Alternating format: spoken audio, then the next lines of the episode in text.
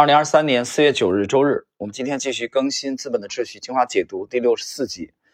呃，在六十三集呢，我们跟大家解读了扭曲与无为而治啊，第八章内稳态在扭曲中寻找平衡的呃倒数第二个小节。今天呢，我们给大家解读这个整个第八章的最后一个小节“资本之势”啊，这个“势”就是势均力敌的“势”啊。呃，这个小节是整个第八章的最后一个小节的内容。我们我们来看。只要我们懂得吸取教训，这个领域的大师们就可以教会我们很多。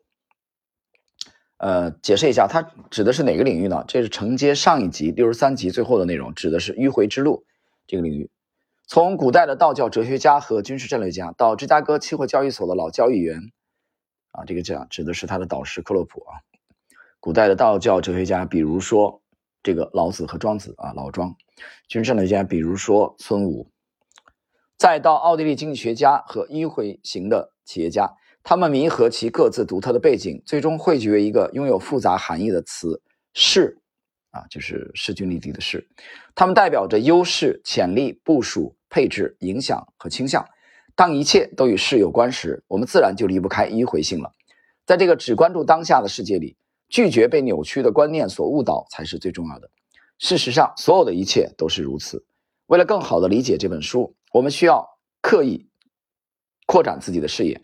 今天只不过是一个小小的单元，一串珠子中的一颗而已。我们要避免目光短浅，不受时间不一致性的蒙蔽，同时也要清楚地意识到，世界上大部分人只能这样看待它。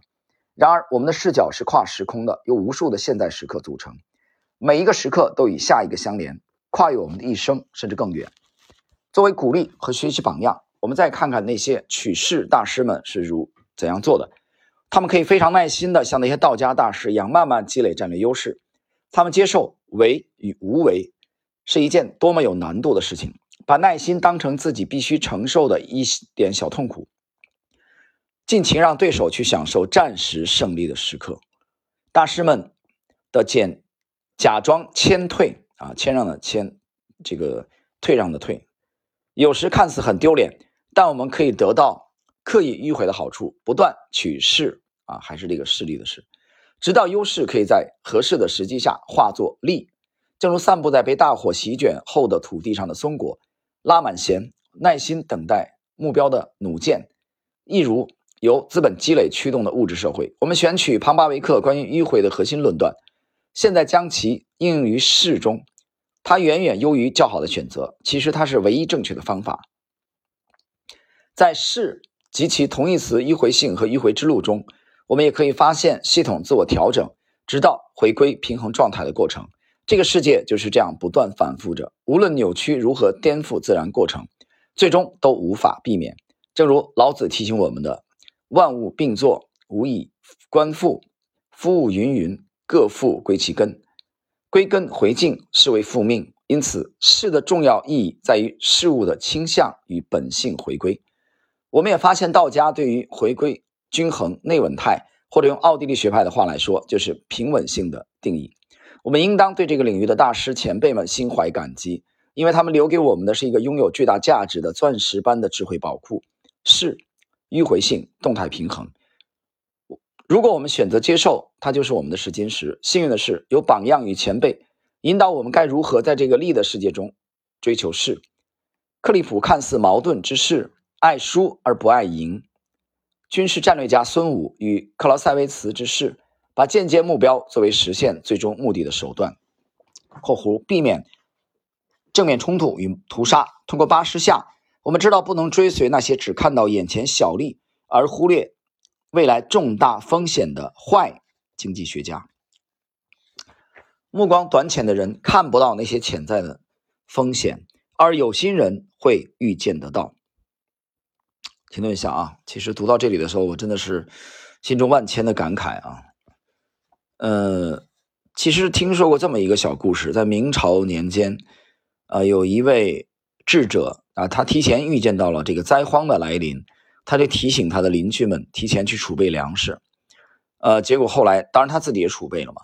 结果没有人相信他啊，他的邻居都把他的话当成疯人的啊言语，当成这个无稽之谈。但后来的粮荒来临的时候，这些邻居们不是感恩，是冲到他家里把这个人杀死，全家杀死，然后把他储备的粮食抢掉。这就是人性啊！他向众人预言了灾难，但是结果呢？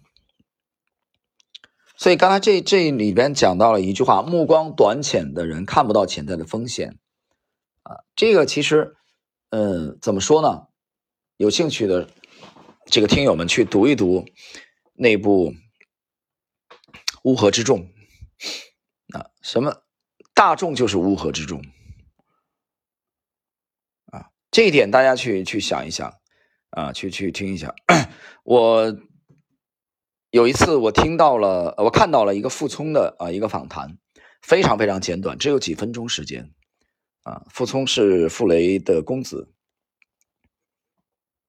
啊，五十七岁，嗯，出走，啊，当然这个这一段后来，呃，周恩来回忆这一段的时候，觉得他很痛心啊，他很痛心的两三件事，这是其中的一件，啊，就是 傅聪，著名的这个这个钢琴大师，啊，在五十七岁的年龄，啊，还要漂泊异乡。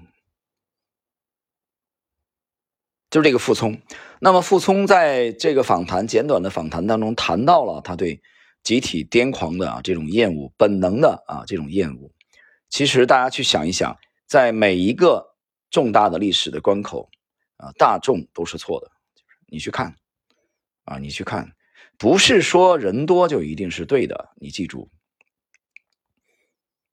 对吧？所以你的观点、你的结论是否正确？并不是取决于有多少人在当时赞同你，啊，它更多的是取决于你的逻辑是否正确，你的数据是否正确。如果你的逻辑和数据正确，那么你的结论就是正确的。这个话不是我讲的，是沃伦·巴菲特讲的。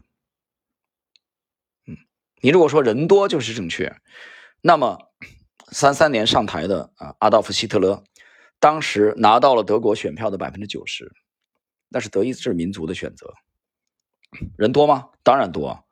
百分之九十以上，但那就是正确吗？啊，所以大众乌合之众，永远是目光短浅的，永远是拒绝升维的。啊，这个我觉得是一个非常非常深刻的问题。OK，我们继续关于迂回性，我们看到现实世界中的亨利·福特暂时放弃眼前的利润。将资金投入更高效的生产过程，这样福特公司今后的生产就会变得更有效率。啊，停顿一下啊！关于亨利·福特，我们在这本书解读当中跟大家介绍过啊，他这个去主导发明的这个 T 型车，让汽车不再成为有钱人的专属啊，让每个人都有机会啊去拥有一部汽车。所以 T 型车的出现，亨利·福特居功至伟。啊，可以说是一个一次生产力的革命啊！当然，包括现在的这个特斯拉啊，包括这个 Starlink 啊，Neuralink 啊，包括这个去回收啊，自主回收火箭啊，成功了无数次的这个啊，SpaceX，包括在三年的疫情的过程中。加速成长的 Chat GPT 啊，Open AI 公司的。OK，我们继续。也有一些神话般的企业家，比如身处于单人经济体中的鲁滨逊·克鲁索，每天忍受着忍受着饥饿，努力为未来积累食物；瓦格纳史诗般的人物齐格弗里德·尼伯龙根的英雄，避开了试图泯灭其迂回思维的厄运，就像齐格弗里德一样。我们将面临各种诱惑，而这些诱惑可能会把我们引向各种不利境地，从杠杆作用到盲目追随大众对扭曲的资产产生幻觉。奥地利学派学者已造出抵御他们的剑和盾。蒙格尔击败了历史主义，且减轻了人们对数据的严重依赖。庞巴维克证明了最终消费品决定其价值（括弧而不是相反）。米塞斯证明了扭曲将严重破坏经济，抨击了凯恩斯主义。到此为止，我们整个旅程中的哲学部分就结束了。接下来，看看我们在奥地利学派投资法一和二中能学到的实际应用吧。这些将是第九章和第十章的主题。在继续前进之前，我们要面对眼前的真理：必须把自己看作奥地利学派理论的忠实信徒。这一理论体系试图把所有的碎片联系在一起，解释整个经济的盛衰周期。在从理论转向实践的过程中，我们将充分利用所谓的 MS 指数和福斯曼比率，还有齐格弗里德这位迂回型企业家之前所有原理的化身。当 MS 指数偏离一时，由于资本回报率超过资本成本，加上时间不一致性及货币扭曲，会让其他人陷入追求即时回报的陷阱，而你绝不应该追随他们。更通俗的说，你不该因为追逐眼前的镜像而忽视了本应被预见到的东西。停顿一下啊，就是你，你被眼前的景象追逐所迷惑了啊，这种诱惑啊，这种快感啊，你忽略了啊，其实，在不远的将来，你可以预见到的这种这种危险啊。但是这个东西怎么说？说起来容易，其实做起来很难。我讲了，因为这个里头，呃，刚才我们谈到大众的问题，谈到乌合之众的问题啊。但另外一方面，我们又我觉得其实也也在不断的告诫自己，其实我们应该呃明白向下兼容的重要性啊。这个让我想起了张爱玲那句话啊，因为懂得，所以慈悲，对吧？就你把它看明白了，你你也就没有什么其实不能包容的了，对不对？你在他的层面坐井观天的层面，对吧？就遍地都是乌鸦的时候。那么一只白天鹅的出现，那就是有罪，那就是有罪啊，不是有罪吗？对吧？在骗子和疯和这个傻子当中，一个智者也是有罪的。为什么呢？因为傻子会觉得你揭露了他的愚蠢，对吧？而骗子呢？觉得你戳穿了他们的把戏，所以我觉得应该懂得向下兼容，啊，应该明白一个事实：你能改变的或许只有你自己，你其实谁也改变不了，啊，就算你是没有被眼前的这种景象啊所迷惑，啊，就算你是预见到了啊将来的某些景象。其实你能做的是非常之少，这个其实也是怎么说呢？人生的无奈吧。OK，我们继续，就让那些崇尚力的人力量的力被自己的急躁冲昏头脑吧。而你应该保持着对事的忠诚，耐心等待，相信系统，即便在扭曲盛行的环境下，也终将回归平衡。事实上，你完全可以成为自己迂回式投资故事中的英雄。通过规避规避扭曲带来的影响，寻觅时机，获取更多资源，进行接下来的投资。如何走好这条投资之路，需要你自己决定。只要选择得当，就会找到属于你自己的投资之道。